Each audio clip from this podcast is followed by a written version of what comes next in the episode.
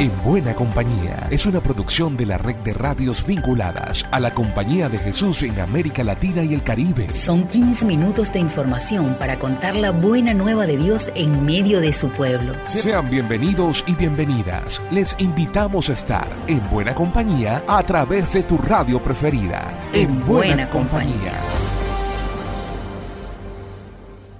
Llegamos con mucha alegría a otra entrega en buena compañía a través de esta emisora de la red de radios jesuitas de América Latina y el Caribe.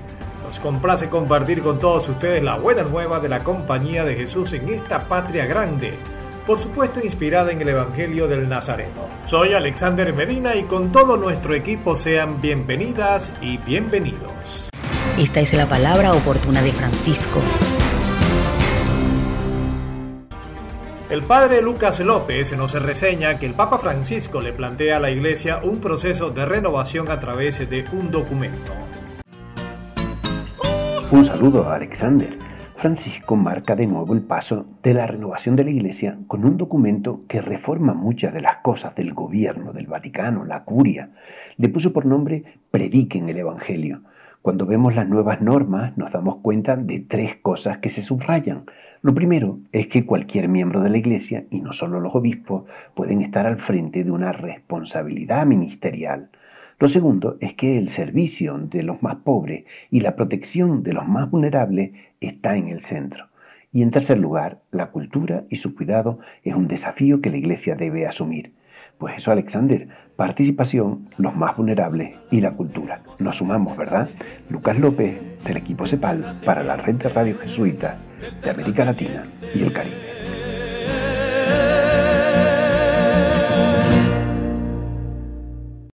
Más de 40 radios, oficinas de comunicación, estamos contigo, estamos en buena compañía.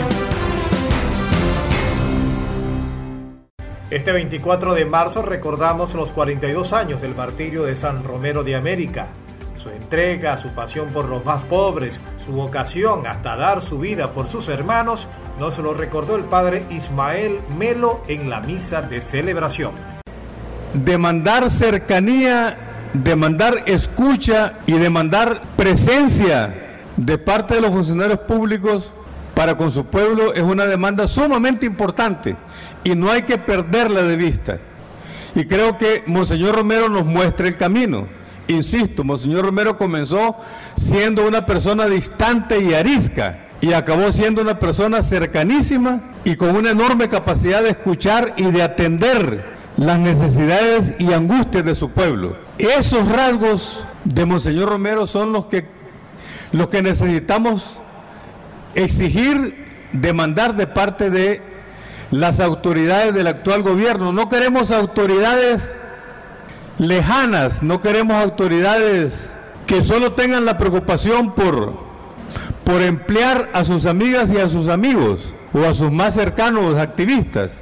Ese tipo de autoridades no las queremos porque de esas autoridades está llena la historia de Honduras y nos ha dejado lo que ya sabemos, pues una historia de destrozos y de, y de preocupaciones más bien. Monseñor Romero es camino y es criterio, pero también es criterio para nosotros, bueno, para todo el mundo, pero eh, Monseñor Romero es criterio para nosotros. Y tenerlo como criterio creo que nos, nos salva de preocupaciones. Por ejemplo, si Monseñor Romero es criterio para nuestra vida, yo estoy segurísimo que muchos de los problemas y de los conflictos internos que tendríamos, no, que tenemos, no existirían. Porque con Monseñor Romero se relativizan, las, se relativizan los problemas, las, las relaciones, los conflictos internos.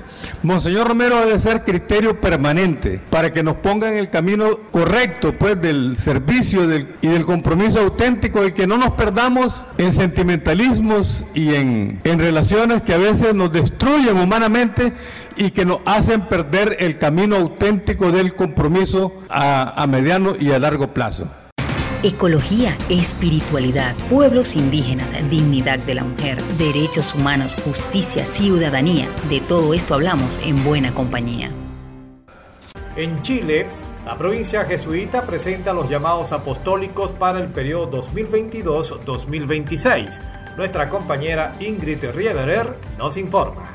Con gran alegría les presentamos los llamados apostólicos y orientaciones 2022-2026 de la provincia chilena de la Compañía de Jesús. La planificación de la provincia a través de las áreas apostólicas es una expresión de los deseos que se van distinguiendo como voluntad de Dios para la Compañía de Jesús en Chile. Los llamados del Señor siempre se sitúan en un contexto al que buscamos responder evangélicamente. Atender dicho contexto también incluye preguntarnos quiénes somos aquellos que respondemos al llamado, calibrar nuestro talento y nuestra fragilidad.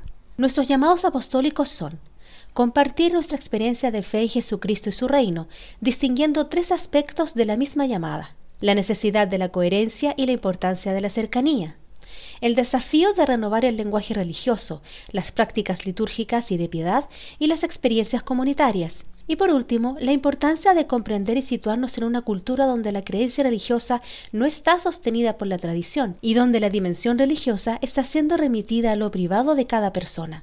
El segundo llamado apostólico es caminar junto a los excluidos de nuestra sociedad en una misión de reconciliación y justicia.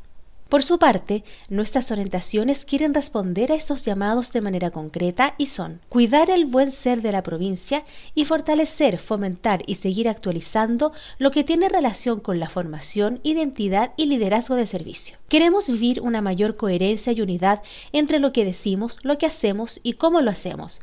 El modo como llevamos adelante nuestras tareas es tan relevante como las tareas mismas. Lo anterior se traduce en actitudes internas que Dios nos invita a cultivar, sencillez de vida, centralidad del Evangelio, espiritualidad encarnada, testimonio y coherencia de vida. También enfrentamos el desafío de que nuestras instituciones sean signo tanto de buena gestión profesional como de la fe que profesamos. Desde la provincia chilena de la Compañía de Jesús informó Ingrid Riederer. A esta hora tenemos contacto con... Con nuestra compañera Tiffany Trejo para las novedades de la CEPAL. ¿Qué tal Alexander? Saludos a todos nuestros oyentes. A continuación las informaciones de esta semana. La Red Generación 21, conformada por grupos juveniles de Fe y Alegría, realizará su tercer encuentro internacional de manera virtual y presencial durante los meses de marzo y abril. Informamos que ya está disponible el tercer video de la Curia General para interiorizar sobre el voto de pobreza de los jesuitas. En esta ocasión presenta el testimonio de un joven jesuita de origen africano. Y Educate la comunidad educativa de profesores ignacianos, invita a participar de su retiro virtual de Cuaresma en español, que se desarrollará del 5 al 7 de abril. Para saber cómo participar del retiro de Cuaresma para educadores ignacianos o sobre estas y otras noticias, pueden visitar nuestra página web jesuitas.lat. Informó para ustedes Tiffany Trejo del equipo CEPAL. Gracias Tiffany y nos vamos a Brasil porque Luis Felipe Lacerda nos hablará sobre el marco de orientación para el trabajo en ecología integral de la provincia jesuita de ese país. El marco de orientación para el trabajo en ecología integral es un documento de referencia que se pretende apoyar todas nuestras obras, centros sociales y demás organizaciones del cuerpo apostólico a que puedan dialogar a través de sus proyectos, sus iniciativas y sus prácticas con lo que está puesto en cuanto a principios que nos conclama el Papa Francisco en torno del tema de la ecología integral. Entonces, a lo largo de los dos últimos años, este grupo de homólogos de ecología integral de la red de centros sociales de la CEPAL ha se dedicado a hacer una serie de conferencias, de diálogos con muchas voces, desde representantes de la academia, pero también de movimientos sociales, de cuerpo técnico de instituciones, a escucharles lo que traen como novedad y como perspectiva de la práctica en ecología integral. Y a partir de estos diálogos hicimos como una síntesis de los principales elementos que se destacaban en estas exposiciones y de ahí empezamos un largo proceso de estudio con los equipos de los centros sociales que están dentro de, de este grupo de homólogo y después con la asamblea de los directores de centros sociales y después con otros grupos de personas ampliadas justamente para validar, construir colectivamente este documento que ahora se encuentra en versión portugués, español e inglés.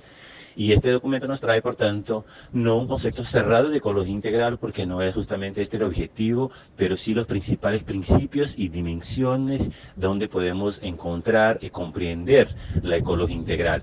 Y especialmente un aporte innovador es que comprendiendo la realidad latinoamericana y caribeña, incluso eh, a partir de las desigualdades que estructuran esta realidad, se cuña también y se oferta la perspectiva de un concepto operador de ecología integral en estos territorios, que es el concepto de justicia socioambiental.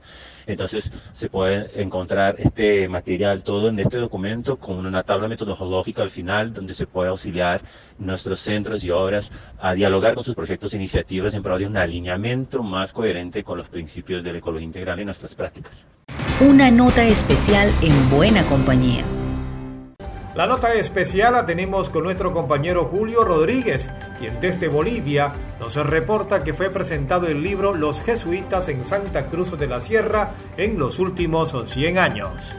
Hace unos días atrás, en el Salón de Actos de la parroquia Nuestra Señora de la Merced de Santa Cruz de la Sierra, Bolivia, en el contexto de la conmemoración del año ignaciano de la Compañía de Jesús, que celebra los 500 años de la conversión de San Ignacio de Loyola, el padre Enrique Jordá de Arias, SJ, presentó el libro Los jesuitas en Santa Cruz de la Sierra, 1919-2019. El autor destacó que desde su llegada a Santa Cruz de la Sierra en los años 60, anotaba en una libreta los acontecimientos de la parroquia y de la ciudad, datos que son una parte del libro. Todo esto empezó cuando en 1961 tuve la experiencia de mi primer contacto con la comunidad de jesuitas de Santa Cruz. Recuerdo que aquella experiencia fue bien positiva porque me acogieron con tanta hospitalidad tanto los compañeros de la casa como también la gente de las diversas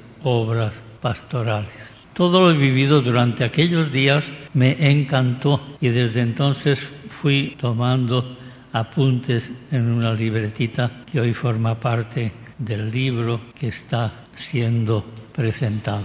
Con mi libro quiero expresar el caminar de la Iglesia y la sociedad cruceñas en la centuria 1919-2019. No solamente eso, sino también dejar por escrito el cariño del pueblo cruceño tan querendón con los jesuitas que fueron pasando por esta tierra hospitalitaria. El libro es una síntesis de un siglo de historia eclesiástica cruceña puesto que en sus páginas se recogen 100 años no solamente de la vida cotidiana y pastoral de la comunidad de Nuestra Señora de la Merced, sino la vida misma de la iglesia y la sociedad de Santa Cruz de la Sierra. Julio Rodríguez Barrancos, desde Radio Santa Cruz de Fundación IRFA en Bolivia, para En Buena Compañía. Una buena compañía es un siempre, una expresión de cercanía y solidaridad. Y así es como somos en la red de radios jesuitas. Con ustedes siempre estamos en buena compañía. Y la palabra final la tenemos desde Ecuador con un aporte de nuestros compañeros de La Voz de Guamote. Hola, saludos estimados. En Ecuador, provincia de Chimborazo, Cantón Guamote, ya se siente el incremento de precios de alimentos de primera necesidad. Para conocimiento de ustedes, en nuestro país sube mensualmente el precio de combustibles y eso golpea al bolsillo de los ecuatorianos. Escuchemos a Mama Delfina Guacho, quien interpreta en su idioma quichua el incremento de precios y los productos de campo no tienen un valor adecuado. Quadrupliquei agite, que agite. Governo, caso já que te passamos, o chai de cada 15 gasolina subem não conte anima, não conte chagra grano, anima, mana subem, chai manda me não conte mai piga. Já que la campente con la cacao sanji, não conte trabajas que imabu mana balik China. María Cuenca es una comerciante minorista de abastos y nos cuenta que ellos también traen comprando a las empresas grandes, ya que nos dan en precio precios subidos con el pretexto de la guerra. Mm, está subiendo demasiado las harinas, aceite, o sea, primera necesidad está subiendo demasiado. Dice que es por la guerra y por eso dice, pero está subiendo demasiadas cosas y tiene que salir las autoridades, salir a las empresas, eh, preguntarle cómo así sube a los empresarios más que todo a los millonarios y nosotros somos menoristas, cogimos y está subiendo demasiado las cosas, eso tiene que ver más que todo en las empresas. Este es el aporte de Alfonso Banshui desde Radio La Voz de Guamote para En Buena Compañía. Por mi parte, será hasta la próxima y seguimos en Buena Compañía. Llegamos al final por esta ocasión. La invitación es para la próxima semana para que sigamos en buena compañía. Una producción de la Red de Radios Jesuitas de América Latina y el Caribe. En, buena, compañía.